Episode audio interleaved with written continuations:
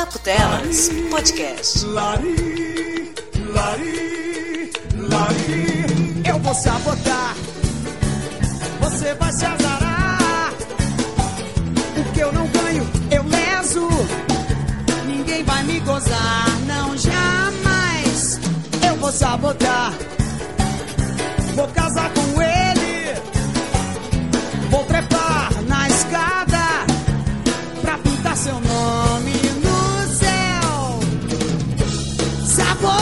Sabotagem!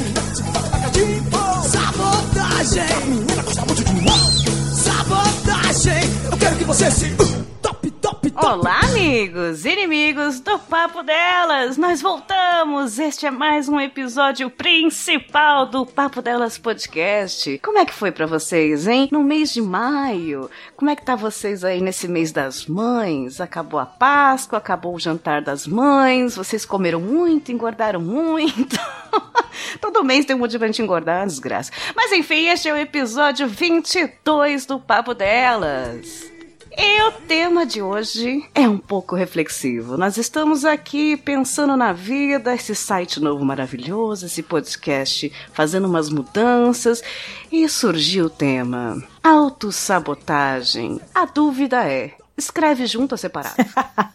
Depende da reforma ortográfica. E o podcast inteiro vai ser sobre reforma ortográfica. Não, mentira. Não vai ser. Mas vamos ver como é que se escreve isso antes de lançar. É importante. E o Papo Delas 22 está aqui com presenças ilustres, com amigas fofuchas, com gente que entende muito bem de sabotagem. Será alto ou alheio? Eu não sei ainda. Vamos ver. Olá, Patsy. Você está por aqui, né? Eu tô, e ó, nunca consegui sabotar ninguém não, mas eu mesma tô de parabéns. Olha, só temos aqui uma profissional da autossabotagem. Agora nós chamamos uma profissional do português para explicar. Não, mentira. Mas- nós temos aqui um trocadalho maravilhoso. Uma podcaster, gente finíssima, que já está um tempão na nossa lista, querendo, ai, vem pro papo dela, isso aqui. Conseguimos! No mês de maio, nós temos quem? A Mai! É meu mês. Seja bem-vinda ao Papo Foi Delas. exatamente É no seu meu mês, entendeu? Muito especial, mês de maio, mas isso eu deixo, deixo para o jabá no final do programa. Mas muito obrigada pelo convite, até porque é um tema tão maravilhoso que eu me identifico muito. Olha só, temos mais uma profissional da autossabotagem em maio. Então ela chamava Maio. Eu falei, lógico que vai ser em maio que a gente vai chamar ela. Mentira, isso veio agora e eu tô um pouquinho envergonhada com essa piada. Vamos começar. Você não foi a primeira nem a última, então não se preocupe. A vergonha é geral. Eu vou começar coroando minha autocabeça nesse, nesse podcast sobre autossabotagem, porque eu me considero, desculpa a todas vocês, a rainha da autossabotagem. Eu sou a primeira podcaster que fala há 10 anos que odeia podcast. Ah, é. O importante é você assumir o problema, primeiramente, não é verdade? Pois é, mas eu assumi desde o começo. É incrível, não é uma coisa que eu descobri agora. Eu detesto gravar podcast, eu detesto as pessoas que fazem podcast, eu odeio fazer podcast, editar podcast. Eu odeio tudo de podcast e sabe que eu adoro fazer podcast. Síndrome de Estocolmo, o nome disso. Odiar a pessoa que faz podcast é sensatez que chama. Obrigada! Agora, agora eu tô muito mais aliviada. Então, meus ouvintes, meus bens, graças a vocês, nós estamos aqui no Papo Delas 22. Vamos lá? Autossabotagem. Meus queridos, a autossabotagem acontece quando o indivíduo contribui inconscientemente para que tudo dê errado para ele. É quando a gente dá aquele tiro no pé, aquele soco na parede que quebra só o seu próprio dedo. É quem tem medo de correr risco, assumir responsabilidades. É aquela famosa escapadinha da dieta, a recusa de uma promoção na carreira por não se achar capaz de lidar com as pressões do novo cargo. São situações que ocorrem porque algumas pessoas sentem medo do sucesso, porque traz responsabilidade, gera ansiedade, e para evitar isso, se auto-boicota. Desde a infância a gente faz isso, as pessoas são condicionadas a não acreditarem em si mesmas e olhar apenas para os seus erros. Como consequência, os indivíduos acabam desenvolvendo diversas crenças limitantes e medos, como de arriscar e fracassar. Mesmo que de maneira inconsciente, desistir se torna uma opção atraente, uma vez que mantém o indivíduo na sua zona de conforto. Quem não tem permissão para ser feliz, quando obtém algo positivo, imediatamente faz alguma coisa para perdê-lo. Arruma um namorado, trata mal o namorado para que ele vá embora. Consegue um bom trabalho, não cumpre horário e é demitido. E sabe o que é uma delícia em quem faz isso? Eu sou uma delas. Você será dona da plaquinha. Eu já sabia. Que horror! Pois é, olha que coisa maluca. Eu começo uma coisa ótima, esperando que dê errado. E aí é óbvio que eu não quero que dê errado. Mas se der errado, eu tenho uma placa que escrito: Eu sabia que ia dar errado. Tá vendo como eu estou certa? Gente. Você sofre por antecipação e depois se acha que tá certa na vida, né? É, se eu, tá, eu tava, tá vendo? Eu tava certa, eu tava certa. Eu, eu ia dar tudo errado mesmo. Aí quando dá tudo certo, eu fico. Ixi. Ué, Ué, tá- alguma coisa tá errada. é, a- é aquela lógica da vantagem de ser pessimista, né? Que a surpresa é uma boa notícia. Se dessa, é, é o famoso não eu já tenho. Quando você vai tentar Eu vou alguma coisa atrás da assim, sabe? humilhação. Exatamente. Eu vou atrás da humilhação. Como não? É muito estranho isso, né? Tem vários fatores aí. Se a gente não é psicólogo aqui, a gente tá num bate-papo, até com vocês, ouvintes que ouvem, falam, nossa, eu acho que eu faço isso também. Tem gente que às vezes não, não percebe. Eu já percebi há muito tempo, eu já aceitei essa condição. Eu não sei como mudar ainda, mas já aceitei. E esses vários fatores são todos iguais pra mim. Tipo, medo, ansiedade, enrolação. Quando você sente aquele vazio, aí começa a ter um meio deprê. Você não sabe se tá deprê patologicamente ou é só o dia, né? Enrolação é o, o mais famoso, assim, né? Muito, muito. Ô, Maio, vamos conversar aqui agora contigo. Você já ficou enrolando, falando, isso aqui não é pra mim não, é muito bom. Já, ô. Eu ainda continuo fazendo isso, isso que é o mais triste. E o pior é que a gente entra num Olha só. ciclo que às vezes a gente pensa em fazer tal coisa, aí ou a gente não consegue fazer direito, ou fica enrolando pra fazer, aí você fica triste porque você não fez, e aí, você- aí que você não faz mesmo, porque você entra na sua bolha de tristeza de eu não consigo fazer isso que eu queria muito fazer, mas é muito difícil, é, sabe, vira aquela coisa absurda. É tipo quando você fala que vai guardar dinheiro, mas aí você gasta o dinheiro, aí você fica triste porque você gastou dinheiro, aí você vai lá e gasta dinheiro com outra coisa, sei lá, com uma coxinha pra ver se você fica feliz. Aí você fica feliz Ah, é naquele a momento, porque a coxinha né? é muito boa. Só que depois você pensa, mas eu gastei dinheiro, não era pra eu gastar dinheiro. Aí vira aquela bola de neve absurda de arrependimento. É, e você falou, eu mereço, porque a coxinha você tava em dieta, né? É, também. Tem, tem todos os fatores de você não devia ter comido a coxinha. Porque você está de dieta, você não devia ter gastado dinheiro na coxinha. Porque você ia guardar dinheiro. É muitos pontos, sabe? E aí você vai entrando na bola de neve gigante de arrependimento e das coisas que você deveria estar fazendo, mas não está. É, eu tenho, eu até gravei com o Bags um dos confábulas sobre reflexões e arrependimentos do que fez, deixou de fazer e tal. E isso aconteceu muito comigo de ser convidada pra fazer uma coisa que na minha cabeça era muito acima de mim, né? Porque eu sempre tive uma autoestima muito baixa. É por isso que eu sou a chata, viu, ouvintes? Gosta de mim, comenta, Biscoito, ela quer biscoito, gente. puxa meu saco.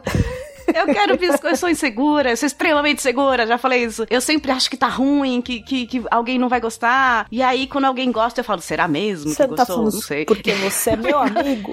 que eu duvidando. Pois é, é esquisito.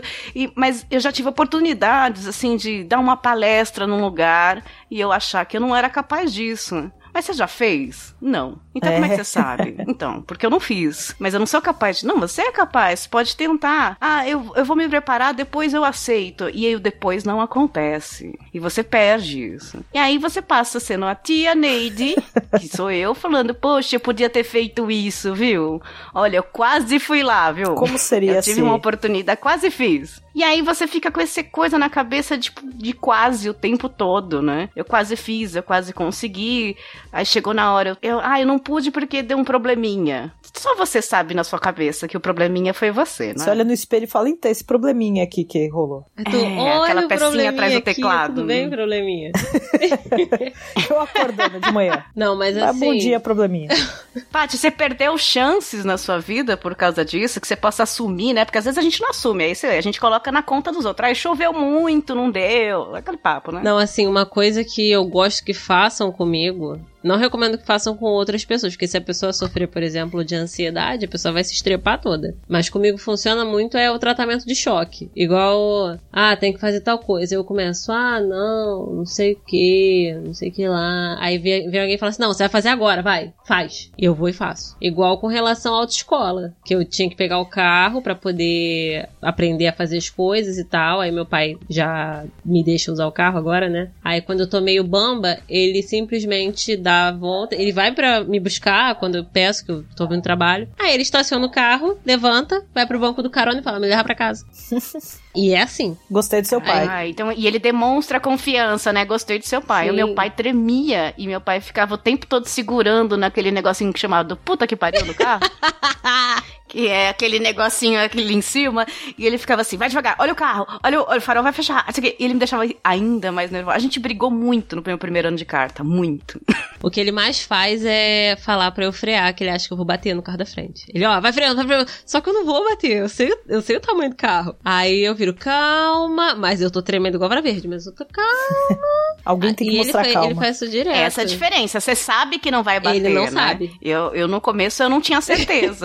eu, eu mesma não tinha certeza. Eu assustei o instrutor da autoescola, cara. Que eu fui fazer uma curva na, na época da. Eu tive uma aula com ele, eu ia fazer uma curva assim. Eu fiz a curva fechadinha e tinha um carro do lado. Aí ele, vai bater, vai bater, vai bater. Eu falei assim: não vai, peraí. Aí eu passei, eu tô falando que não bati ele. Você tá abusada, hein? Mas aí é fé em Deus, DJ. Comigo funciona É, desse jeito. complicado. É com tratamento de choque, sempre. Eu, pra falar de ansiedade, sou meio suspeita, porque eu já tive durante a minha vida crises de pânico, já tive cri- crise de ansiedade, eu já tive essas coisas diagnosticadas e medicadas, assim. Então eu sofri muito com isso no começo, quando eu fui morar fora, quando eu tinha provas muito importantes. Eu cheguei a, a ir até o portão da prova às sete da manhã e não consegui sair do carro. Tipo, eu fiquei dentro do carro duas até as nove da manhã falando, portão fechou e eu não entrei. Eu fiquei, entrei em pânico. Eu tinha muito medo. Aí depois que eu passei a fazer, faz- falar, ai, aquele, aquela prova era muito difícil e, e aquelas pessoas não prestam, aquele lugar não presta. Pessoas não prestam pode ser desculpa pra qualquer lugar. É, eu comecei a colocar a culpa na situação, né? Sendo que eu tive que admitir depois, não, eu tive um problema. Eu, eu fiquei com medo de conseguir aquilo. Eu achei que se, se eu for lá, e se eu passar? E o que, que vai acontecer? E se eu não passar? Eu comecei a colocar um monte de coisa que eu nem, nem tava acontecendo e eu deixei de fazer, eu travei. Foi muito difícil passar depois outras coisas porque eu lembrava daquilo. Tipo, eu não vou ser capaz, eu não vou conseguir. As pessoas vão, vão falar de mim, eu tenho que mentir. Eu menti muitas vezes, falando, não, eu fui sim, não, eu fiz sim, mentira. Porque eu A gente faz igual o. que iam me julgar. A gente né? faz igual o cara do correio que nunca vem e deixa uma cartinha falando que veio três vezes e não tinha ninguém em casa. É, que não encontrou É. ninguém. Essa é a atitude que a gente tem com certas coisas. É, e aí pra, pra sociedade a gente tem uma história pronta, né? Ah, isso, aquilo. Agora pra você mesmo, você fica, putz, eu sou um, um perdedor, cara. Eu sou um fracasso. Eu não tenho capacidade de fazer o que as outras pessoas fazem normalmente. Não vai Né? sair Que é uma prova, é uma entrevista, é uma coisa que eu vejo os outros fazendo e falo, por que, que eu não consigo? E aí você começa a se convencer que você não consegue. Esse é o problema. A gente Ai, acredita aí- muito nisso, né? De tanto que fala, de tanto que o comportamento nos impede de agir a nosso favor, a gente começa a realmente acreditar que a gente não tem capacidade de fazer certas coisas. Nossa, isso é horrível, nossa, porque a partir do momento que você duvida de você mesmo, ninguém mais vai confiar. Mas você é uma pessoa confiante, Paty. Pô, você fez pós-graduação, mestrado, você não pensou duas vezes, do tipo, nossa, que vai muito difícil pra mim agora, assim? Não, assim, sempre que eu vou chegar numa, numa decisão muito importante, igual a, a relação do mestrado, eu queria fazer, aí no ano que eu ia fazer a prova, eu comecei a pensar, não, é melhor eu começar a trabalhar, e aí eu vejo se eu faço mestrado. Aí eu fui conversar com os meus pais. Eu falei, mãe, você não acha melhor começar a trabalhar? Pra entrar um dinheirinho e tal, não sei o quê. Aí minha mãe, que. Minha mãe é uma pessoa assim muito carinhosa, mas de um jeito meio bruto. Aí ela virou e falou: Você não quer fazer o mestrado? Aí eu, quero. Ela, prova é quando? Eu, no final do ano. Ela, então estuda. Foca no mestrado, faz o mestrado, depois você resolve. Você vai ter a vida inteira pra trabalhar, vai estudar. Aí eu, então tá bom.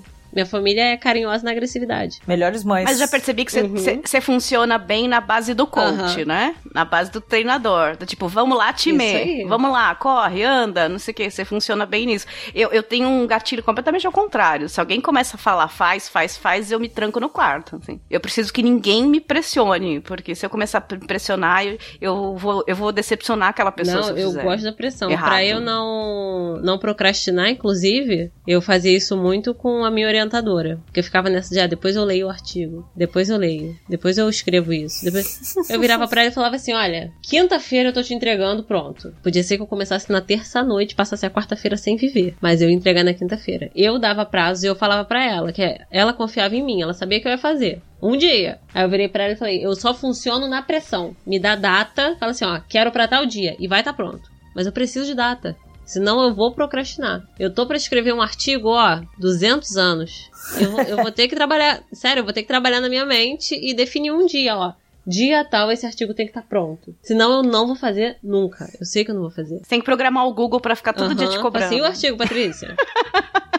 Funcionar com técnico, né? É impressionante como não funciona. Você funciona mais na pressão, Mai? Cara, depende muito. Essa coisa de você ter prazo ajuda, porque põe na sua cabeça de que aquilo precisa estar pronto. Alguém vai ler, al- alguém precisa ler aquilo naquele momento, seja lá, alguém precisa ver o que você tá fazendo naquele momento, naquela hora, porque é o prazo pra fazer aquilo. Mas não quer dizer também que eu realmente funciono com isso da, da melhor forma. Eu tenho essa coisa de achar que eu não vou conseguir, não só pelo tempo, de achar que eu vou fazer em tempo, mas não vai ficar bom o suficiente. Eu sempre penso isso, cara. Hum, tem essa da perfeição, É. né? Você acha que feito é melhor que perfeito ou não? Ah, eu, eu prefiro o perfeito, mas eu faço, e mesmo que eu passe três vezes fazendo, quatro vezes, eu vou continuar achando que não tá bom o suficiente. Eu passo muito isso no trabalho, ainda mais por eu trabalhar numa área que eu nunca estudei, nunca trabalhei antes. Não, não chega a ser minha chefe, mas é minha superior. Ela fala, não, porque você é criativa, você é criativa. Toda vez que alguém me chama de criativa, eu dou risada, cara. Mas tudo bem. É, você é boa nisso, você sabe exatamente o que pesquisar, você sabe aonde correr atrás, você surge com assuntos novos, blá blá, blá não sei o quê. E aí eu, eu fico pensando, cara, eu não tô fazendo nada que outra pessoa não conseguiria fazer, ou melhor, eu sempre, eu sempre fico nessa tecla, sabe? Eu sei que não deveria, mas eu sempre entro nessa tecla. Por isso que muitas vezes coisas que eu quero fazer, o que eu preciso fazer que precisa de um prazo, eu faço no prazo e ainda fica tipo, "Hum, acho que tá faltando alguma coisa. E eu sempre mando e falo pra pessoa: se tiver faltando alguma coisa, ou se você precisar de outra coisa, me avisa toda vez, cara. Eu, eu sempre faço isso. Eu vou enviar, eu preciso escrever, eu falo. Precisar de alguma coisa, faltou alguma coisa que você queria, você esperava outra coisa, me avisa. Me fala. Quando é algo Ah, não meu, é um problema. Que é o caso do blog, por exemplo, o blog é meu, tipo, eu não ganho pra fazer o que eu faço nele, eu não ganho pra escrever nele. Ou as únicas coisas que eu tenho como prazo pra escrever, normalmente é quando é resenha, sei lá, de alguma série, alguma coisa assim, ou quando eu recebo material de outras agências, normalmente de canal de TV, eles mandam material de alguma coisa que vai lançar e eu penso, bom, tem um lançamento, eu preciso, né, postar antes do lançamento daquilo. Mas é os únicos. Quando eu quero muito escrever sobre alguma coisa, eu fico procrastinando muito, porque eu quero muito escrever sobre aquilo e eu fico pesquisando e fico vendo, e aí eu termino de escrever, aí eu leio, eu falo, eu não sei se isso tá bom o suficiente. E fico com medo de publicar de qualquer jeito. Aí sempre peço a opinião de alguém, aí eu É. publico e aí já mando para as pessoas mais próximas, meio que naquela desencanada de, ah, lê isso aí, não sei o que, pra ver a reação. Aí depois eu jogo na rede social, assim. Então eu tenho muito isso. Por mais que eu trabalhe na pressão, mesmo assim ainda parece que não é o suficiente. É, eu tenho uma contradição com essa frase feito é melhor que perfeito, porque eu vejo muita coisa feita que eu falava, melhor não ter feito. Também. E aí me incomoda. Não, relaxa. essa- essa- mas essa busca de perfeição é insuportável mesmo. Eu tentei lidar já melhor com isso e hoje nada do que eu faço eu acho perfeito. Nada, tudo que eu ouço, é podcast, é trabalho, é relacionamento, eu sempre acho que eu, eu errei alguma coisa, não tá tão bom. Eu tenho essa sensação, mas hoje eu costumo fazer. Eu já, esse é o problema. Eu já deixei de fazer muita coisa porque pra mim não tava bom, não tava perfeito. Iam falar, iam criticar, iam me, me medir naquela régua e eu não queria ser medida naquela régua do mais ou menos. Então eu preferia ficar na régua de quem não fez, o que é muito ruim também. tenho esse, esse problema. Hoje eu já deixo. Tá bom, deixa assim mesmo. Não deu certo, tá bom. Aqui brincando no podcast, ah, o áudio não tá bom, vai assim mesmo e tal. Mas eu vou ficar com aquilo batendo na minha cabeça o tempo inteiro. E se alguém falar, eu vou tentar ficar explicando. Justificando a parada, né? Tipo, É um problema isso. Isso tem muito a ver com a nossa autoestima também. A gente não consegue. Eu admiro demais gente que fala: Nossa, isso aqui que eu fiz é maravilhoso. Meu sonho, meu sonho é ser assim. Gente que se autoelogia. Gente que se autoelogia, eu não, eu não, e eu não tô sendo irônica, não, tô falando sério. Gente que se vende bem, né? Tipo, eu faço isso aqui muito bem. Que tem uma coisa, eu lembro, no- quando eu comecei meu relacionamento hoje, ele perguntou pra mim qual era a minha qualidade, maior qualidade. E automaticamente eu respondi, eu dirijo bem. olha, é uma qualidade. E, tipo, é era a única é uma qualidade até habilidade, hoje. uma boa habilidade que ela tem. Isso não quer dizer que seja uma qualidade. Olha só o que veio na minha cabeça. A única que me veio na cabeça até hoje foi essa. Eu não consigo, eu não consigo me vender mais nada. Eu não consigo me dar parabéns por coisas, por exemplo, que nasceram comigo. Tipo, ah, eu gosto do meu cabelo. Não, é, nasceu comigo. Não, não tem parabéns pra mim. É Nasceu genético. Meu pai, meu pai e minha mãe que fez, né? É, É, quando alguém fala, ah, eu, eu acho meu nariz lindo. Tá, nasceu com você, não é mérito nenhum é, seu. então, você não tem nada a ver com isso. Eu não consigo isso. Eu admiro muito quem consegue. Não estou sendo irônica, por mais que as pessoas achem. Porque isso é legal, é bonito. A pessoa deve se sentir muito melhor com essa autoestima. Essa autoestima atrapalha a gente demais pra fazer as coisas. Trabalho, em relacionamento, na convivência do dia a dia, sabe? A aura da pessoa já é outra quando ela entra e fala: Nossa, olha como eu sou boa e andar na padaria, sabe? Não, ó, mas tem duas coisas que a Mai falou que acho que a gente sempre passa por isso, mas eu já tomei um se liga. Principalmente, durante o mestrado, eu- minha, minha orientadora foi muito coach de sucesso comigo, né? Geração de valor. Porque eu empacava em muita coisa assim, e ela que pegava na, na minha mão e falava assim: Patrícia, respira, parceiro, calma aí. Que foi a, aquela parada que ela falou de que ela faz alguma coisa e pensa que, ah, mas qualquer um poderia estar fazendo isso. De fato, qualquer um poderia estar fazendo, mas quem parou pra fazer foi você. E aí é você tentar fazer aquilo da melhor forma possível. E aí entra a próxima parte, que é o que quando a gente faz alguma coisa, a gente sempre acha que não tá bom o suficiente. E isso era uma coisa que eu empacava direto na época do mestrado. E eu falava com a minha orientadora e eu falava, cara, isso aqui, ó, tem que finalizar, isso aqui tá faltando, isso aqui.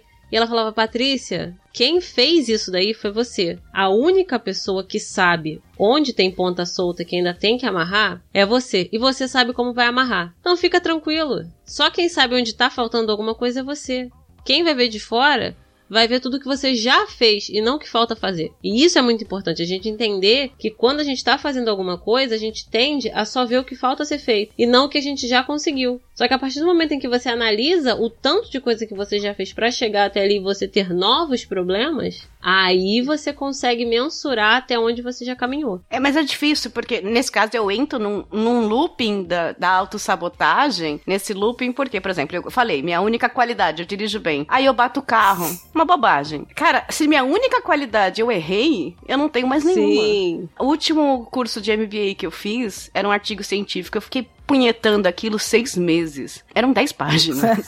eu fiquei, aquilo, aquilo foi punhetado palavra por palavra, coisa por coisa, assim que até eu achar que chegou na perfeição. E aí veio a nota 9.7. Eu lembro desse dia. Olha só, que merecedora. A Paty tava comigo. Eu falei, como assim 9.7? E eu, e eu como, Eu caralho, errei. 9.7, parceiro, monotão. Eu fiquei puta, porque foi uma das últimas coisas na minha vida que eu tentei chegar ao meu limite da perfeição. E meu limite não é perfeito. Mas ninguém é Foi perfeito. tipo, o que que se faltou nesse 0,3 aí? que faltou? Aí eu fui atrás da orientadora, eu fui com ela, ela me deu parabéns, ela falou que adorou, não sei o que. Eu falei, mas por- se você adorou, por que que... Por que 9.7? Foi 9.7. Ué, mas tá ótimo. Se tá ótimo, por quê? Ai, gente. Eu culpo os pais. No caso dos meus, sempre, Sempre, falava Freud assim. explica.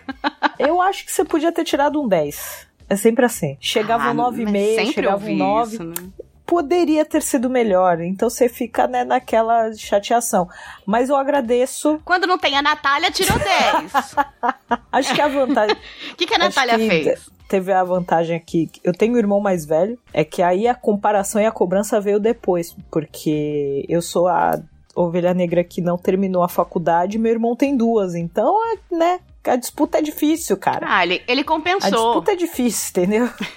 O Mas seu é- irmão é, é o primo, né? Tem o É seu o primo primo, que fez concursado 15 que ganha faculdades, passou no Muitos concurso. mil reais. Ai, você é irmã O pior é que primo. o, o que me Nossa. consola, eu vou, eu vou falar uma coisa triste, o que me consola é que de uma forma ou de outra nós somos os bem-sucedidos da família. Então assim, não tem tanta comparação, graças a Deus. Vocês são a É, comparação. né? normalmente a gente quer a comparação. A régua moral, né? É, eu fico com pena. Pô, Vai estar me usando. Ah, Eu, tá, tua vida tá difícil. Vocês estão me usando como exemplo.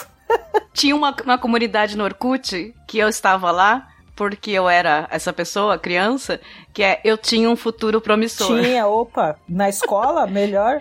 Porque eu era, eu era criancinha É. que, a- que o resto da família falava, olha, Olha que ela, inteligente. olha ela que bonitinha, ela pede bolacha, ela, ela, ela é educada, ela fala obrigado, faz que nem era. Eu era a comparação. Eu cresci menos, mesmo que ser, sendo obrigada a ser toda É certinha, muita pressão, porque cara. eu fui educada assim. E aí eu tinha sempre que ser a certinha e todo mundo e tinha orgulho, olha que bonitinha, né? Ela não fala que tá com fome na casa dos outros.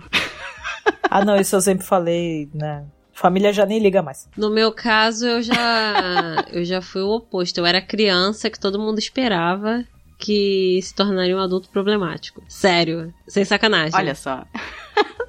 Saiu no lucro, então. Não hein? é? A minha mãe mesmo falava, não. É a eu- surpresa quando- boa. É, Você vai no pessimismo já. O meu irmão sempre foi uma pessoa muito tranquila e tal. E eu era criança encapetada, né? Aí minha mãe falava, nossa, eu achava que você ia ser a- aquela que ia crescer e só fazer merda, só me dar dor de cabeça. Eu olho pra ela e falo, tá vendo aí, ó? Se ferrou. Chupa essa. Não, eu sempre, é assim, em questão de comportamento, eu sempre fui muito tranquila e eu continuo sendo. O problema foram as escolhas que eu fui fazer na minha vida. Mas eu Hum. continuo não sendo uma pessoa que dá trabalho de, nossa, que, que insuportável que eu vou fazer com ela. Sempre foi assim. Quando era mais nova, foi algo que eu levei pra vida.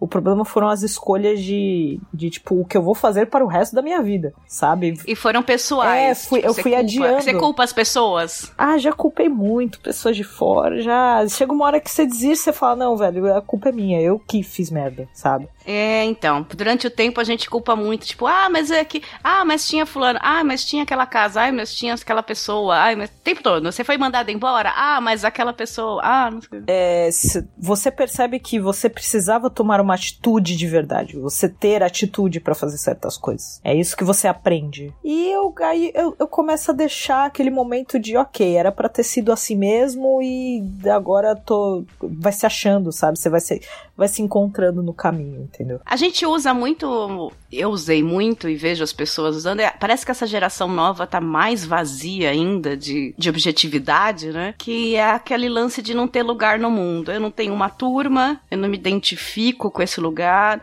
Então eu não vou, então eu não faço, então eu não tento. Eu assim, ah, aqu- aquelas pessoas não falam comigo, mas eu também não falei com elas. É, Ah, exatamente. é, mas aquele grupo se fecha, eu não gosto deles. Muita gente nem tenta. E fica aquela sensação de que eu não, eu não pertenço a esse lugar, aquela música do Legião, sabe? Aquela coisa Los Hermanos. o que é o sentido da vida, onde eu estou. Eu sou Aquela diferente de todo Hermanos foi mundo. foda. É aquela sensação adolescente que eu vejo adultos hoje tendo, sabe? Eu- ah, eu não vou fazer nada porque eu não faço parte deste mundo. As pessoas vão culpando porque o mundo, as pessoas, e aí vão ficando vazio, falam que é depressão. E a gente sabe que depressão é uma doença, é diferente, é uma tristeza mais profunda. Se confunde muito a falta de iniciativa, o medo com isso. Eu tive essa, essa fase de, tipo, ninguém me ama, ninguém me quer, eu sou diferente, eu vou ser freira, sei lá o quê. E mentira, freira não. Aí é Freira demais. não dá. Eu adoraria casar com Deus, mas ele tem muitas mulheres. Eu, eu preciso de exclusividade. mas e, essa coisa de nada faz sentido e se, e, e se auto-vitimar. Vitim, como é que fala? Vitimalizar? Não, vitimizar. Isso. Se Vitimizar. auto-vitimizar também é um problema, né? A pessoa vai se colocando como vítima de uma situação, de uma sociedade, de umas pessoas e não trava. E, e não consegue vencer nada por por isso e culpa a sociedade. A gente já fez muito isso, né? E se a pessoa não, não sair desse limbo, ela vai se agarrar nisso para sempre. Não tem idade pra, pra parar. Tipo, ah, depois de 50 anos, a- a- isso para. Não, se a pessoa desenvolve esse hábito, vai ser a vida inteira fazendo isso. É, e aí eu vou falar assim: ah, o Papo Delas Podcast não cresce porque todo mundo ouve mamilos. Beijo, mamilo! Eu já desencanei, é. Gostamos, mas a gente jura que a gente vai parar. Ah, É. Mas é culpa do mamilos? É. Lógico que não. Mas usa-se muito isso, né? Ah, é porque só fala dos grandes. É De- culpa deles. Deixa os caras, mano. Eles começaram pequeno também. Eu, eu bato muito nessa tecla com uma galera. Que... Ou não, né? Todo Muita gente começou começou de algum grande ali lugar. Não, sim.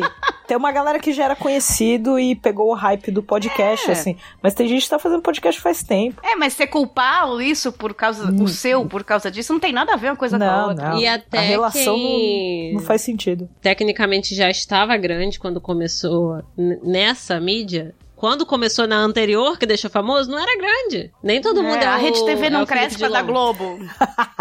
É. É porque a Rede TV é ruim, Nem, né? to- nem todo mundo é o Felipe Dilon que iniciou a É. carreira já com o pai ou avô, sei lá, sendo dono de uma casa de show. É, e ele entrou no esquecimento por causa do Justin. Se a do minha Justin, família né? era rica, é porque eu mereci. Eu mereci! Se meu Se podcast meu é mal baixado, milhão. é porque eu mereci. a, meri- a tal da meritocracia é muito usada pra quem vence, né? Mas a gente não usa também pro fracasso. Tipo, eu mereci esse fracasso. Eu também não me dediquei a isso aqui, né? Exatamente. Se eu fracassei, se não deu certo, é porque eu mereci. Normalmente o diálogo vai pra se você tá fazendo sucesso, tá crescendo, é porque você trabalhou muito. Se por acaso você fracassa, é porque alguém fez alguma coisa. Nunca é porque você Ah, fez eu vi alguma muita merda. gente vencer na vida sem trabalhar muito. A culpa é minha e eu ponho em quem eu quiser. Exato. Eu vi, eu vi muita gente crescendo na vida, se dando muito bem, trabalhando bem pouco, sabe? Lá em Brasília tem vários. Nossa, meu sonho. É, porque deu certo bem ali, deu sorte. pouco. Conheceu alguém, né? Tem essa, né? Conheceu alguém, aquele alguém indicou alguém. Em seis meses você tá num, num lugar incrível e você nem, nem fez muito por isso. Não colocou um currículo. A vida é é uma roleta, né? É um rolê entrando. Cara, tem uma coisa que é muito clássico, né, em autossabotagem, que são os nossos relacionamentos, né? Seja família, seja namoro, casamento. É... Mas ser casada? Não. graças a Deus. Então, Casei. ninguém é, é, é, já jantei hoje, Deus né? me free. Eu tô satisfeita, tô satisfeita. Pois é, nenhuma de nós aqui é casada ou teve algo assim, tem algo mais sério. Mas eu já passei por algumas coisas e eu já, já entrei no clube de sair fora quando perceber que o negócio ficou sério. Por pura insegurança, assim. Olha só É. ela. Ah, eu tô saindo, tá legal, não sei o quê. Aí quando, ai, acho que ele vai pedir namoro, é melhor eu falar que eu vou me mudar pro Alasca, cuidar de bebês pinguins. Ai, olha, infelizmente. Situação. Mas olha, você é incrível. Você é muito legal. O problema Mas o é você, Alasca chama. Literalmente. É, mas o Alasca, incrível, o Alasca. Pior que você tem que sumir durante uns dias, né? Tipo, Tem que ficar, tem que dar um sumiço postar real. foto com o pinguim, né? Você começa a criar toda uma situação só porque você ficou com medo. Não era nem questão de não querer e tal. Eu até queria, mas eu fiquei com medo, putz, e agora? Eu vou me amarrar agora, eu não sei o que é e tal. E eu tive isso e tive uma outra situação de, de totalmente autossabotagem, que é quando eu comecei a gostar muito da pessoa, eu comecei a mostrar todos os meus defeitos. Putz, rainha. Sou- faço muito isso, cara. Tipo, ah, é melhor saber logo as merda agora, vai. Isso. O cara falou que, nossa, eu te adoro, a gente vai ficar junto. Aí eu já começo a mostrar defeito pra cacete, tudo que eu não gosto. Eu começo a ser, eu me dar patada. E eu falei, por que, que eu tô fazendo isso, gente? Por quê? pra quê, né? É pra ver, é pra espantar a pessoa que eu estou gostando. E eu faço isso direto, já fiz a- recentemente. Eu não entendo por quê, sério. Eu, é, é, tem mais um item pra terapia. Anota aí, Paty, na pauta terapia. A, a pauta, olha, tá foda, hein? Vocês fazem isso, cara? Me ajudem. Eu sou muito 880 em questão de relacionamento. Ou eu gosto muito e vou me envolver, e é que nem você falou. Assim, eu mostro os defeitos e não é um bagulho proposital, é porque, tipo, ah, ok, agora ele me conhece, agora vai saber tudo. Ah, e abriu o livro, sabe? E, e, e solta as merdas, Aham. assim. Eu vou E- comer de boca aberta agora. É, sabe? Ou então eu não gosto. Tipo, eu, nunca, eu nunca deixei de ter um relacionamento por insegurança. É porque realmente não tava envolvida. Isso, pelo menos, eu tenho esse equilíbrio, sabe? É que eu não. Eu nunca deixei de ficar com alguém que eu gostava porque eu fiquei com medo de ter algo sério. Se eu gosto, se eu quero ficar com aquela pessoa, eu vou querer ficar com aquela pessoa e pronto. Mas se eu não gosto, às vezes acontece de eu continuar ficando com a pessoa, mesmo eu deixando claro, assim, ó, é, assim, eu gosto de estar com você, é divertido, a gente tá se curtindo, mas pra mim agora não vai ter nada sério. Se o Não vou namorar. é, se a pessoa aceita e a, e a situação tá legal, ok. Se não, beleza, cada um pro seu lado falou valeu, sabe? O problema é que tem pessoas que ouvem isso, filtram, né? Vai achar que e eu sou uma fala, filha não, da eu vou puta." convencer. Não, mas fica pior. Já passei vão, por vão isso, se já. iludir e falar e vão convencer você, não. Já. Eu vou convencer ela. Já tal, passei por não isso, do cara achar que, tipo, não, preso. vou fazer você mudar de ideia. Ah, alguma hora você vai querer. Ah, não sei o que, vou bater. Já, Vou fazer já você me amar. É, exatamente. E olha, vamos, vamos falar cá entre nós. Isso dá duas, duas sensações. Uma, um medinho do cara ficar muito no seu pé. A segunda é que melhora a autoestima, vai. Um cara querendo. Sim. Um cara que, mesmo que você falando que né? não, um cara se esforçando, olha que maldade. Tô falando que é uma maldade, tô assumindo. É uma maldade. Você não quer nada com ele, mas um cara, tipo, te agradando, te floreando, porque quer te convencer que ele vale a pena, você começa a automaticamente alimentar só pela autoestima. É, Isso é carência, né? Ah, eu, eu vou entrando em parafuso. Se eu começar a observar que a. Como é que se fala? A vibração não tá a mesma, que. Que, que vai ser sacanagem com o cara, né? Aí não. Sim, Aí eu claro. chego Quantas vezes fizeram isso com a gente também, Uhum. né? É, eu já passei por situação que eu gostava muito do cara e ele ia deixando Uhum. a situação continuar e a coisa meio que tava ficando séria, só que eu via que pra ele não era a mesma coisa. Eu sentia isso. Aí eu cheguei e terminei. Eu falei, velho, eu gosto de você, mas eu também não vou ficar aqui que nem idiota ficando atrás e paparicando nem nada, sabe? Eu gosto de mim, assim. Eu gosto de você, Fiquei mas eu mal. gosto mais de mim. Né? É, eu fiquei mal, porque eu gostava muito dele. Fiquei triste, porque... Mas eu, eu parei pra pensar, eu falei, mano,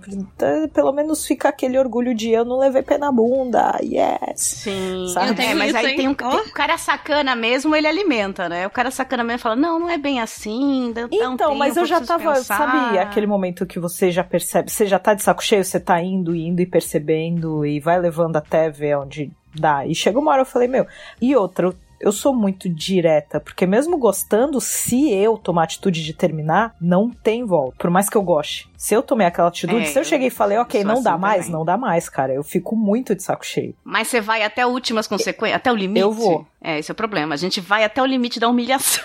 Exatamente. Pra não dizer depois, porque assim, uma das coisas que eu mais vejo a galera reclamar é que as pessoas, ai, porque ninguém mais se dedica, ai, porque as pessoas pulam fora prime no primeiro defeito. Isso tá acontecendo muito, tanto a galera mais nova até galera da nossa geração, assim.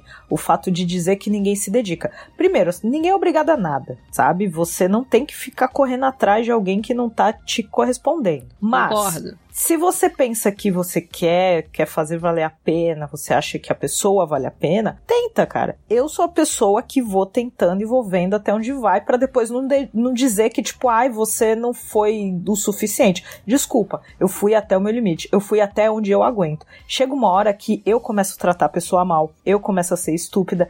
E, cara, é muito fácil eu ser estúpida com alguém, de verdade, assim. Então, quando eu vejo que eu tô começando a tratar mal, mesmo quando eu gosto, é porque eu já cheguei no meu limite. É, a gente começa a dar patadas, né? Na esperança de que a pessoa entenda aquilo, né? É, tipo, você começa a ficar de saco cheio, sabe? É complicado. Mas tem o contrário também, que acontece comigo todos os dias.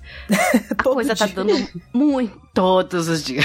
É impressionante. É uma vida disso. As coisas estão dando certo. Seu relacionamento está ótimo. Seu trabalho está ótimo. O seu podcast está ótimo. A sua vida tá muito legal. A padaria do seu- lado da sua casa que abriu é maravilhosa. E você fica o dia inteiro. Alguma coisa vai dar errado. Uhum. Porra. Dá não, gente. Eu Meu tenho- Deus. Eu tenho esse problema que eu tenho que trabalhar todos os dias. Eu acordo falando, nossa, que legal, tá tudo certo, vai dar alguma coisa errada. Meu Deus.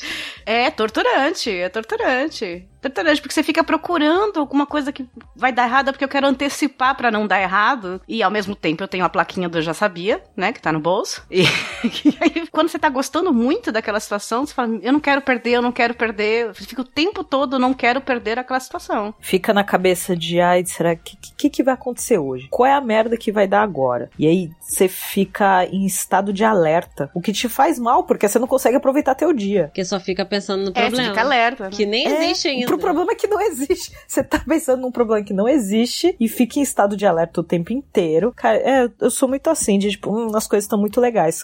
Peraí, deixa eu fazer uma merda aqui só pra Ai, gente. sair não da sou Eu assim, discuto não. com alguém. Às vezes acontece, eu acabo discutindo com alguém, cara. É horrível. É, que não tem nada é a ver que com não isso. tem nada né? a ver com o teu problema. Atropela a sabe? pessoa do nada, no susto, né? É, o foi mal aqui, meu dia tá péssimo. Não, na verdade não tava, mas agora ficou. Você olha no pãozinho da padaria boa e fala, tá vendo? Esse pão não, é, não tá bom mais. Já tá meio murcho. Mas, Paty, você é uma pessoa desconfiada em relacionamento. Não, Vai. Você, com- quando, quando c- você conhece o, o mocinho no primeiro encontro, ele já fala, pô, foi muito legal, gosto muito de você, você é incrível, você, quer, você, já, você não acredita de primeira. Não é nem que eu não acredite. Claro que assim, eu não me acho a. A última bolacha, tô usando aqui gíria de paulista, tá vendo? A última bolacha do, pa- do Olha. pacote. O último biscoito, beijo, cariocas. É. Carioca falando bolacha, Fica feio, né? chupa. É, eu não me acho o último biscoito do pacote, pelo contrário. Eu sou igual todo mundo. Quando alguém vem do nada e me bota muito lá em cima, eu fico assim. Hum. Tá me enrolando, esse filho da puta. A lógica é essa.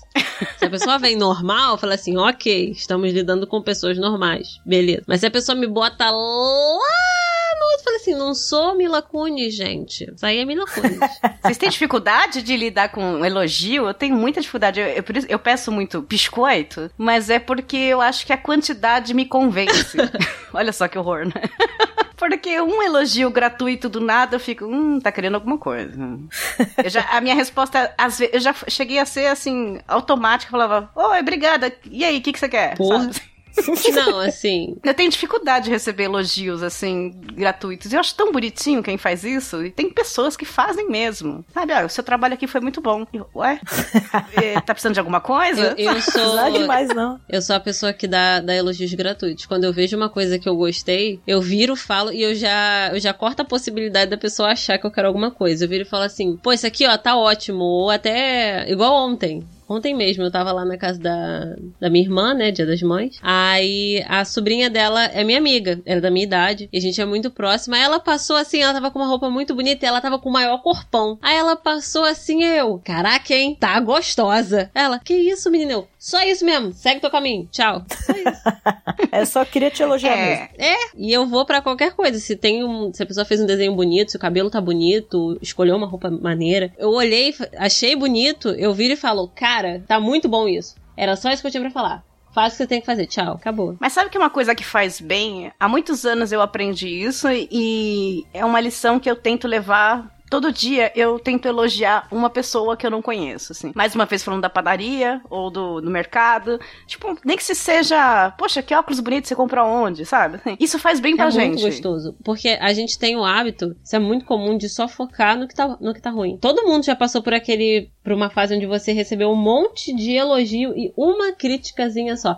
Você agarra na crítica. Exato, eu ia falar isso. A tal da síndrome do impostor, né, que os psicólogos, que os psicólogos falam de autossabotagem e tal, é quando a gente, você não aceita a conquista, não aceita elogio, você não acha merecedor disso, você acha que é uma fraude, você tem certeza, você tem a plaquinha que nem eu tenho, eu já sabia, quando dá errado. E por que que a gente acredita na crítica e não acredita no Porque a elogio? gente sempre foca no problema. Qualquer crítica que eu receber agora, viu, ouvintes? Vocês aí, que, qual- qualquer crítica que vocês colocarem, mesmo de brincadeira, nos comentários, eu vou acreditar. o elogio, eu vou falar, vamos ver se mais de três pessoas elogiaram igual, Se sabe? três elogiarem, aí deve ser verdade. Deve ser. Deve ser. Por que que a gente acredita mais na crítica, né? Gente, eu- as pessoas me pagam pra dar aula de inglês, eu ainda não, eu não aceito muito bem isso. Tipo, Você acha que você não fala bem o eu idioma? trabalho. é, Eu não me acho bom o suficiente para realmente ensinar outras pessoas a falarem esse idioma, sabe? É, é, nesse nível, assim. Eu passo muito isso com, com locução, né? Que eh, a Paty me acompanhou nos últimos tempos, eu, mas eu passei os últimos 10 anos em podcast, fazendo vinhetas pro pessoal, fazendo coisas de voz por aí, mas eu nunca cobrei. Porque eu falava, não, não trabalha com isso, né? E aí algumas pessoas próximas começaram a me convencer, não, cara, trabalha com isso, tá precisando de dinheiro, você tem aluguel, você tem sua vida, é um trabalho que você pode fazer, um freela, né? Aí no começo do ano, aí no final do ano, eu comecei a fazer portfólio e trabalhar com isso. E aí, cada vez que alguém me pede, eu tenho que pedir 15 desculpas porque agora é trabalho. Uhum. E eu fico meio me achando péssimo por causa disso.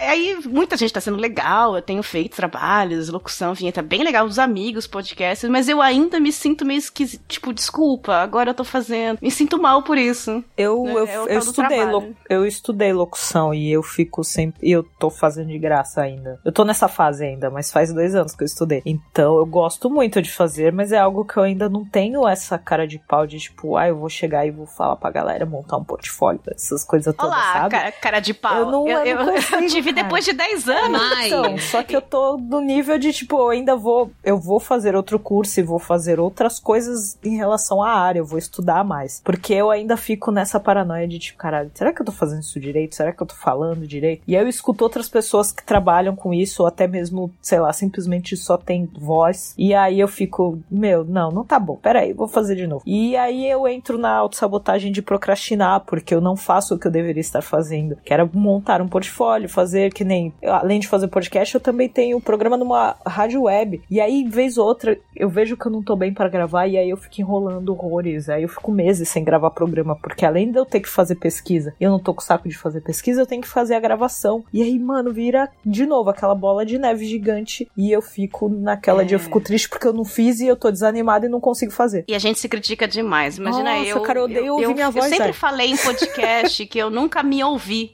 Né? As pessoas não acreditam quando eu falo, mas eu falei, ah, todos esses anos. Eu não me ouço, eu não gosto de me ouvir, porque eu fico pegando os defeitos, as coisas erradas que eu falei, começa a me irritar, eu faria diferente, não dá mais. E agora que eu tô editando é pior ainda, porque eu me ouço Nossa, 15 cara, vezes é por horrível. dia. É um saco, e eu fico tentando arrumar o que eu falei na edição. É os horrível, é uma opressão.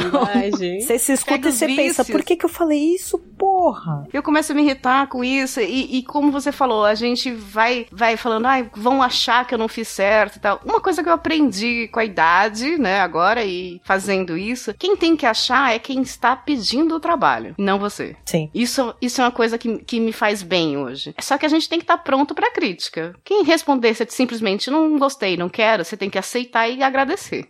Sorrir e acenar. Essa é a parte difícil. Agora, se alguém ouve e fala, putz, gostei, vou usar, quanto custa? Porra, a sensação de eu dirijo bem pra caramba, né? De, de coisa, é incrível. Nossa, Isso você dá- compensa. Você dá valor pro seu trabalho, que é o mais difícil também. É exato, compensa todos os outros que falaram, não, não gostei. É. Então a, a compensação tem sido interessante pra mim. Tá sendo totalmente experimental, totalmente. Eu tô experimentando sensações e oportunidades. Mas tá sendo essa sensação tá compensando pra mim por enquanto. Mas eu ainda tenho essa coisa tipo, realmente eu não tô fazendo bem ainda. A gente fica comparando, se sente insegura, né? É muito difícil.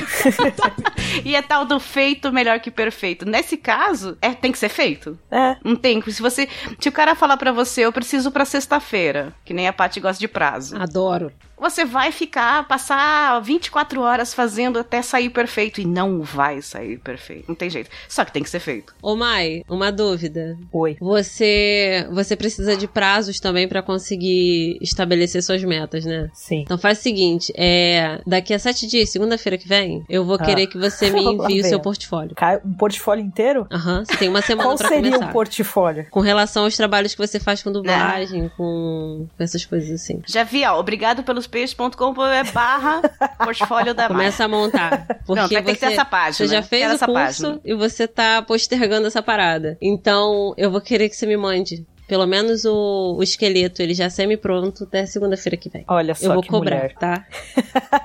Olha, e vamos colocar aqui no ar o seu portfólio. Quando, quando sair, a gente faz o merchandising. E pode falar mal. propaganda.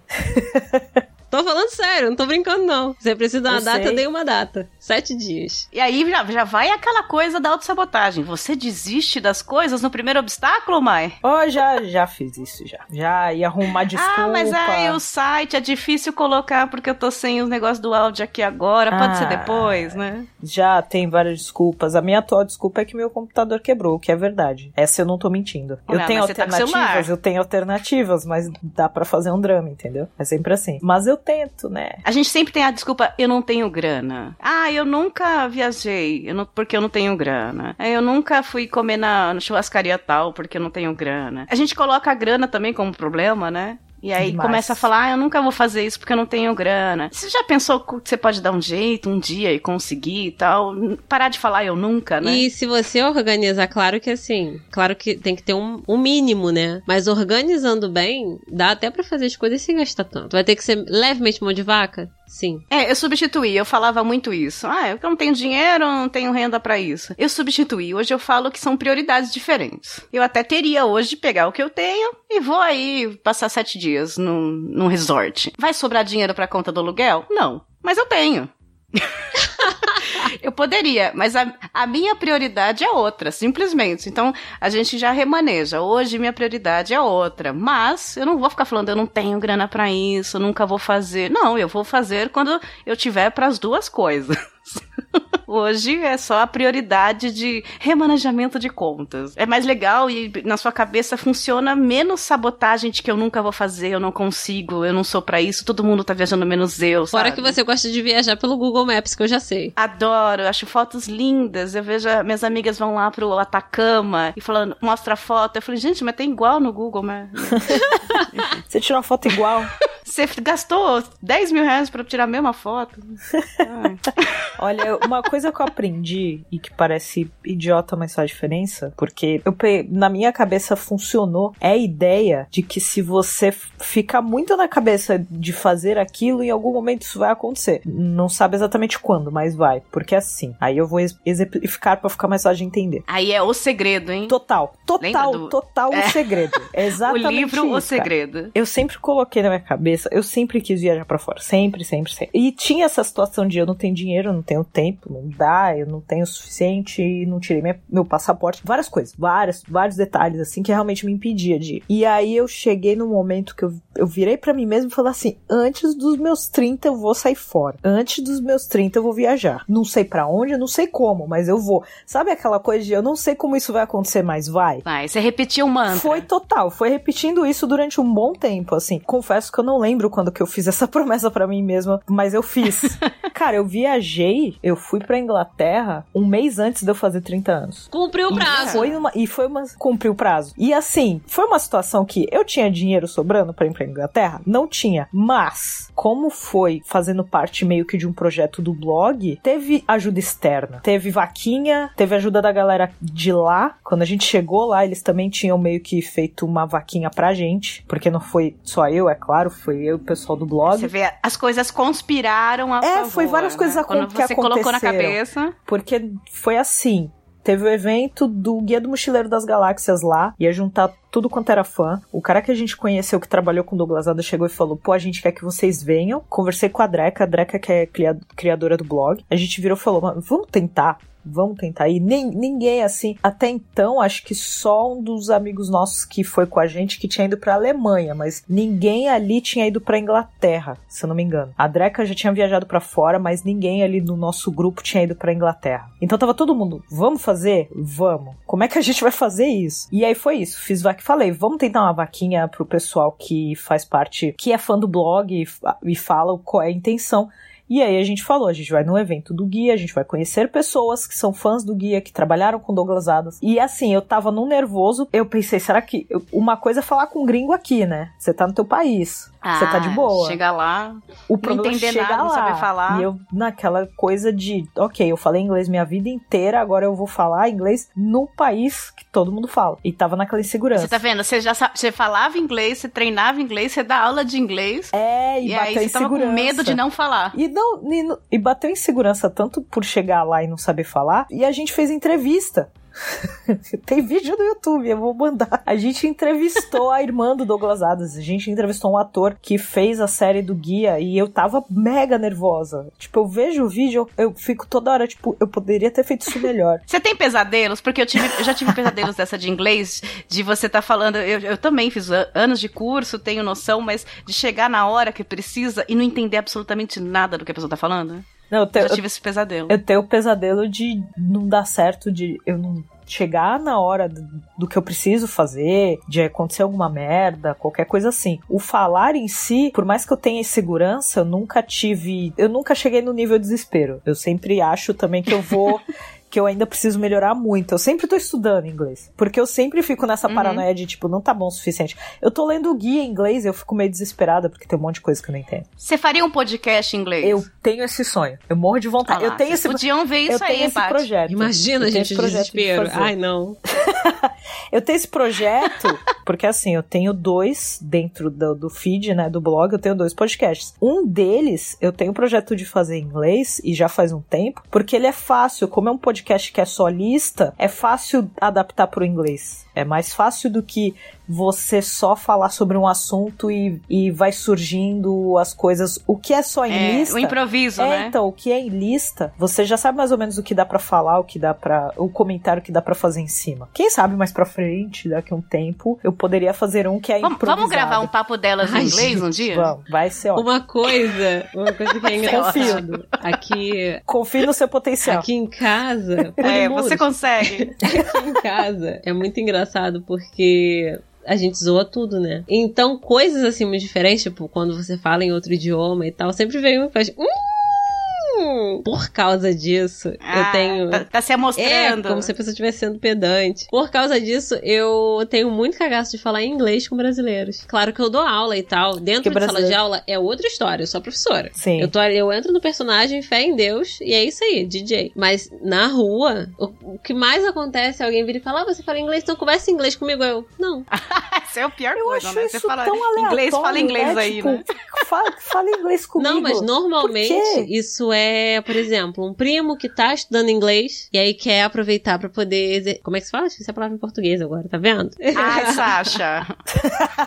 Ele quer treinar o idioma com você porque sabe que você sabe falar. Sim. Aí eu já viro e falo assim, Sim. não. Eu já mando um, fala você. Começa aí. e Ah, fala, você já Começa fala um o continuo. 90 reais a hora, meu bem. Começa que eu continuo. Eu já mando um assim já. Ah, não, é demais. É que nem o comediante, quando alguém fala, fala, conta Ele uma fala, piada aí. É. A locução, né? Tia, você faz locução, faz a voz da É. Siri. Tipo, não, gente, não é assim. Cara, eu fui numa palestra da Regina Bittar, que é a locutora da Siri, né? E da voz do Google, Uhum. que faz as vozes do GPS e tudo. Ela foi lá falar da, da- do mercado de locução comercial, das empresas e tal. Ela levantou pra perguntas. Jovens, né? O jovem tem que acabar. Eu odeio Tem os que acabar jovens. jogo. Todos que levantaram. Eu levantei a mão porque eu queria perguntar de podcast, só que não fui atendida. Porque 15 jovens levantaram a mão falando: faz a voz do Google. Nossa. Ai, faz a voz do GPS, faz a voz disso aqui. Depois de uma hora falando de coisas importantes, ela tem que ficar brincando de fazer voz. Tem que pra- acabar o jovem, cara. Tem que acabar o jovem. Misericórdia. É horrível, né? Ai, acho tão legal quando a tia Neide vê um dentista e mostra as caras. Nossa, me lembrou uma situação muito esquisita. Uma vez eu tava no ônibus indo pra faculdade, eu comentei com uma assim, não, é- não, não lembro se era uma senhorinha ou um senhorinho, senhorzinho. É, e eu comentei que eu tava indo pra faculdade e que eu fazia faculdade de nutrição, pois o cara me tirou um raio-x Ah, pronto. no ônibus, do pulmão, falou, vê se tá tudo bem. Eu, Doutora. Gente, eu olhei assim, eu, quê? Aí ele, é minha filha, vê se tá tudo bem, se tem alguma coisa errada. Eu, eu não sei isso não. Tem que comer menos gordura, viu? Esse pulmão tá cheio de gordura aí. Tô vendo um bife aqui. A placa aqui, ó. Mas é o famoso, ai, você sabe mexer no computador, teu negócio, aí já começa, né? Acha que Formata você é pra mim. especialista, Ai, você é analista de sistemas. Agora, raio-x pra Nutri é maravilhoso. Nossa, eu achei sensacional. Cara, vocês não viram a minha cara. Eu não sabia no o que ônibus fazer. ainda. É ótimo, viu? Aham, é eu assim não que você aborda nem as descer, pessoas, continua assim. eu tinha hora pra chegar. Não dá nem pra fugir. Mas não melhorou sua autoestima, Paty? Você não falou, nossa, ele me achou doutora. Ao mesmo tempo só. que eu entrei em desespero. Eu ia achar ótimo. Eu ia rir tanto, eu queria estar lá. Droga. Ah, meus bens, meus ouvintes. se vocês também se auto-sabotam demais, vocês ouvem esse podcast inteiro do Papo Delas e ficam pensando, eu vou um dia comentar lá no site que tá tão lindo. Um dia eu vou lá ajudar no padrinho do Papo Delas. Um dia eu vou lá no PicPay instalar esse aplicativo tão bonitinho e verde. Um dia eu vou mandar um Twitter, vou seguir eles no Instagram, mas esse dia ainda não chegou? Poxa, meus ouvintes, parem com essas autossabotagens. Se você prometeu que você faria qualquer dessas coisas há anos e ainda não fez, esta é a hora. Nós temos aqui três objetivos. Eu, Patsy e Mai vamos falar o que nós vamos deixar de sabotar esse ano. Rápido, Patsy, até o final do ano. O que, que você vai Vou parar de escrever meu artigo. Pronto. Vai escrever um artigo. Mai, até o final do ano, em dezembro, o que, que você vai parar de procrastinar? Hein? Temos a ideia aqui já no podcast. É, além do portfólio que ela me obrigou pra eu fazer até segunda, eu vou dedicar a aprender alemão. Que eu Olha tô só. procrastinando um tempo já, eu paro e volto e paro e volto. Você vai gostar, tem muito a ver com o inglês, vai ajudar É, bastante. então, eu, eu vi bastante. Duolingo é maravilhoso. Eu aprendi bastante, aí eu parei, aí deu preguiça, e eu preciso voltar agora, e é isso. Até o final do ano eu vou estar Isso. falando um tiquinho assim. Temos essa meta de, de nos tirar essa você, sabotagem que a gente faz. enrola, e não. eu? Pois é, menina, eu já tô Aham. enrolando pra responder. Porque. Pilantra, Ah, muito! Sou muito, porque é muito difícil. Eu tento todos os dias não achar que as coisas vão dar erradas. E olha, eu falo, eu começo o papo delas desde o número um. Como, Paty? Surpresa, porque a gente ainda está aqui. Eu sempre acho vai dar tudo errado, não vai conseguir e tal. Eu vou tentar melhorar isso e vou parar de falar isso e ficar muito nervosa com isso. Eu tenho que muito trabalhar essa coisa de achar que vai estar tudo errado quando as coisas estão certas. E o papo delas está indo tão bem. As coisas estão tão certas que vai dar alguma coisa errada. Não, não, Não, vai, dar nada errado, para. Lembra do lado do segredo que a Mai falou, que se repetir dá merda. O segredo, eu vou usar este mantra até o final do ano. Usa o papo delas boa. vai chegar a milhares de downloads. Seremos tão famosas quanto nós mesmos. Porque é assim que a gente tem que fazer, se Exatamente. autocomparar. Muito obrigada, meus bens, meus ouvintes, por acompanharem o episódio 22 do Papo Delas. Eu quero agradecer demais a nossa convidada especial que finalmente apareceu no Papo Delas. Mas, sua linda, muito obrigada por essa conversa gostosinha, reflexiva, essa noite de gravação gostosa que você ajudou a gente a fazer esse episódio. E, por favor, faça seu jabá. eu agradeço demais o convite. Eu tava nesse eterno crush de rede social com o papo é delas. Maravilhoso. Bom, primeiro eu vou começar falando o porquê que o mês de maio é tão importante que eu comentei no começo do episódio. Mês de maio, dia da toalha, yeah! O dia mais importante pro É. blog, que a gente se reúne, fala várias besteiras e bebe dinamites pangaláticas com a nossa toalha em mãos. Então, dia 25 de maio, pra galera de São Paulo e que more perto, aos arredores, é, estaremos nos reunindo no Bar Gibi Cultura Geek em São Paulo, próximo ao metrô Vila Mariana. Então, pra quem tiver em São legal Paulo, demais. Pra quem estiver em São Paulo no dia 25 de maio, estaremos lá, como todo ano estamos. Já virou uma tradição. Então vamos lá, vamos se encontrar, vamos conversar, vamos beber juntos e falar sobre a vida, o universo e tudo mais. E pra quem for fazer encontros em outro, outras cidades, outros estados, manda pra gente. É, ano passado eu fiz um post que reuniu todos os, os encontros do Dia da Toalha ao redor do Brasil. Então, pra quem tiver algum encontro programado, algum bar geek fora de São Paulo, alguma coisa do tipo, manda pra gente. Pode ser no Facebook mesmo, lá no procurar Obrigado pelos Peixes na nossa página, manda mensagem. Pode mandar no Twitter, que é o arroba pelos Peixes, que eu faço a listinha bonitinha e coloco lá, porque muitas vezes a galera vem perguntar. Pessoal de outros estados, de outras cidades, pergunta se vai ter alguma coisa. Pessoal que é fã. Pessoal muito fora de São Paulo e do Rio sempre acaba perguntando, né? Porque nunca sabe, às vezes não conhece o pessoal. Então a gente sempre faz um post especialzinho falando onde vai ter encontros. Então manda pra gente. Eu não conheci o lugar, mas já ouvi muito falar lá na Vila Mariana, Uhum. que é bem legal, o pessoal geek se encontra e tal. Vocês vão de toalhinha? Claro! a gente só não vai só de toalha pra não correr o risco de ir preso, mas a gente vai com a toalha. Seria sensual.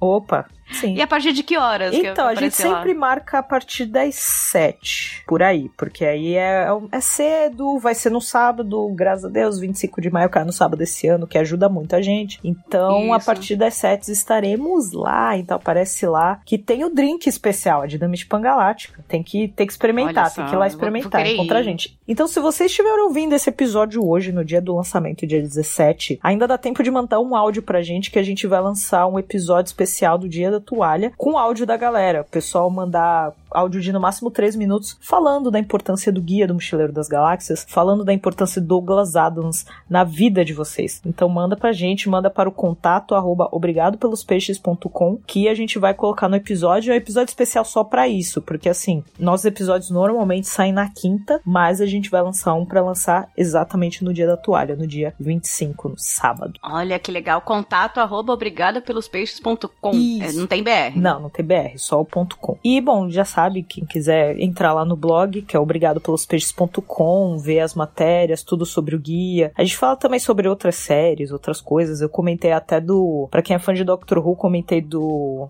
Good Omens, que vai lançar agora em maio também, que tem easter eggs de Doctor Who e várias outras coisas. Cultura pop em geral. Eu tô comentando lá. E pra quem quiser ouvir, só procurar Papo Vogon em vários agregadores. A gente tá no Spotify também, dá uma procurada. Dentro do mesmo feed também tem o Inquisição Pangalática, que eu gravo com o Thiago do site Ministro do Andar Tolo, que é um site todo sobre Monty Python. E a gente fala sobre listas e coisas diferentonas. Ah, e pra quem quiser me seguir no Twitter, porque eu falo várias bostas. E eu falo de futebol e filme, série. E eu juro que eu não dou spoiler de Game of Thrones assim que sai o episódio. Só seguir o arroba não é a mamãe.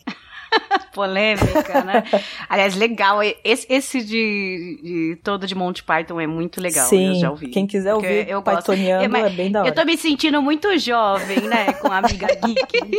Ai, Somos porque eu não entendo jovens, muito meu. essas coisas. Mas é, essas coisas. Mas Monty Python eu entendo, porque é da minha época. Monty Python, é legal. Aliás, eu terminei de ler o livro dele, que ele escreveu um livro todo sobre Monty Python. É sensacional. Sim. Recomendo muito. Faço o jabá aqui do meu amigo escritor. Aproveita lá, procura lá. Tem no site carneiroverde.com, tem o livro dele lá, todo sobre Monty Python. Ah, que delícia. Mai, muito obrigada de novo. Seja bem-vinda ao Papo Delas. Que tenhamos mais vezes. Por favor. Né? Já deu match esse crush. Opa. Total. Obrigada mesmo. E Patsy, Oi, meu amor. mais um Papo Delas. Conseguimos aí. Conseguimos! Conseguimos! Este mês de maio está incrível! E ainda teremos comentando comentários, porque temos bilhetinhos no contato arroba papodelas.com. Vamos comentar todos eles logo, logo, em breve, para fechar esse mês. Delicinha! Que vocês estão tão legais com a gente, ajudando no padrinho, no PicPay, nos comentários, em todos os lugares que vocês não faziam e agora vão fazer. Estamos nessa esperança, né, Paty? Claro, fé em Deus, DJ. Para, DJ, vamos Eu vou ficar com lá! essa música na cabeça agora, semana inteira. Pois De é, nada, é porque eu essa. tô uma semana com ela na cabeça já. Já tô agradecendo por não ter rolado. E o quê? Já tá tudo certo. Uma- é uma coisa de cada vez, gente. Eu não consigo ter todas as manias. É, cada semana é uma diferente. A, a Paty é a nossa vinheteira oficial do Papo Delas. Um beijo, meus ouvintes. Beijo, Paty. O Papo Delas número 22, Autossabotagem, está no seu feed, meus bens. Até o próximo. Tchau, tchau. Sabotagem. Sabotagem. Gosta muito de mim. Sabotagem. Eu quero que você se top, top, top. Ok, Google. Eu estou me auto-sabotando. Puxa vida, posso ajudar com alguma coisa? Hum. Ok, Google. Me conta uma piada. Piada chegando. Sabe por que as vacas olham para o céu na Argentina? Pra ver Buenos Aires. Ok, Google. Coloca no padrinho do papo delas pra me animar, vai. Posso fazer uma pesquisa na web sobre isso. Joia. Ok, Google. E no PicPay do papo delas também. Não tenho certeza. Ah, eu te ensino. Só você ir no www.padrim.com.br barra papo delas. Ou no aplicativo do PicPay, arroba papo delas. Ok, Google. Você me entendeu? Às vezes eu entendo errado, ainda estou aprendendo. Estamos todos. Ok, Google. Não se auto-sabote. Desculpa. É aqui que agradecemos os padrinhos, sim, vocês, meus bens do mês de abril de 2019, que nos ajudaram a manter o podcast no ar e continuar sonhando com riquezas e vida de madame pelo mundo. Os padrinhos que autorizaram a divulgação do nome e ajudaram com 10 reais ou mais no mês de abril foram Marco Antônio Júnior, Ellison de Lima. Samuel Sobrinho. Guilherme Balduino Didi, Dionelson Silva. Cristina Raposo. e sabe quem? Gabi Vieira. Manda beijo, Gabi. um beijo. Felipe Bispo. Jefferson Carlos. Caroline Vitti. Gabriel Henrique. Quem, quem? Gabi. Quem? Como assim? Ele levantou os braços aqui. Ai, Jesus. Josair Júnior Vinícius. Fabrício Guzon. e Priscila Matos. E também fica aqui o agradecimento pra quem? Pra quem? Pra quem já virou nossos amigos pessoais, os PicPeiros. Os PicPeiros de abril de 2019 foram Julian Catino, Carlos Cruz. É isso mesmo, produção? Carlota Delícias Artesanais. Ah, Carlota, sua delícia! Ela que veio pela primeira vez no PicPay e interage com a gente no Instagram, tem um perfil de delícias, de comidinhas. Então fica aqui o jabá pra ela que nos ajudou no PicPay. Em troca, fica o jabá, conheça o Instagram de Carlota Delícia Artesanais. Sua delícia, muito obrigada por ajudar o papo dela. Fica nosso agradecimento, mesmo aos que doaram menos de 10 reais e aos que preferiram não terem seus nomes divulgados. Ai, todos vocês, meus bens, estão sendo muito importantes para o papo delas. Beijo no lóbulo de cada um e vida longa e rica para todos nós, seus lindos. Nós contamos com vocês e quem sabe alguns outros no próximo mês. Hashtag gratiluz. Agora é gratiluz, viu, Gabi? Ah, tá bom.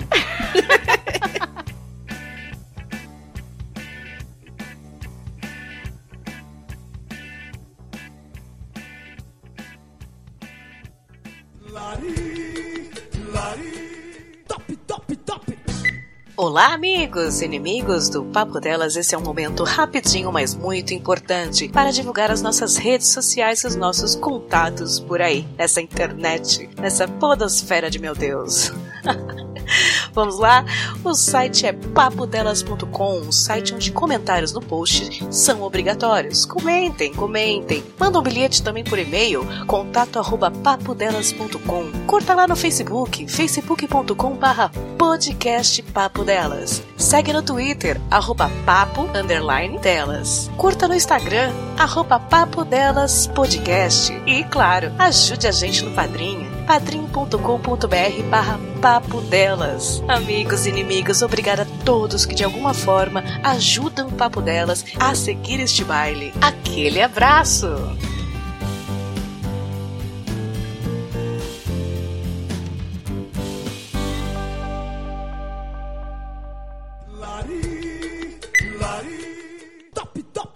Ok, Google. Chamou, chamou? Tô aqui. Como posso ajudar? Me diz como se escreve a palavra autossabotagem? De acordo com G1 Globo, segundo o novo acordo ortográfico com o prefixo alto, só devemos usar hífen se a palavra seguinte começar por H ou por vogal igual. Auto-hipnose, auto-observação. Com as demais letras, devemos escrever sem hífen ou como se diz popularmente, tudo junto. Ah, entendi. Ok, Google. Muito obrigada pela sua ajuda. Você é muito linda. Puxa, que bom ouvir isso. Sem problemas, disponha. Eu sei, Google. Você tá carente? Tô te fazendo elogio. Você é um espetáculo. Obrigada, Google. Beijo. Fico feliz em ajudar.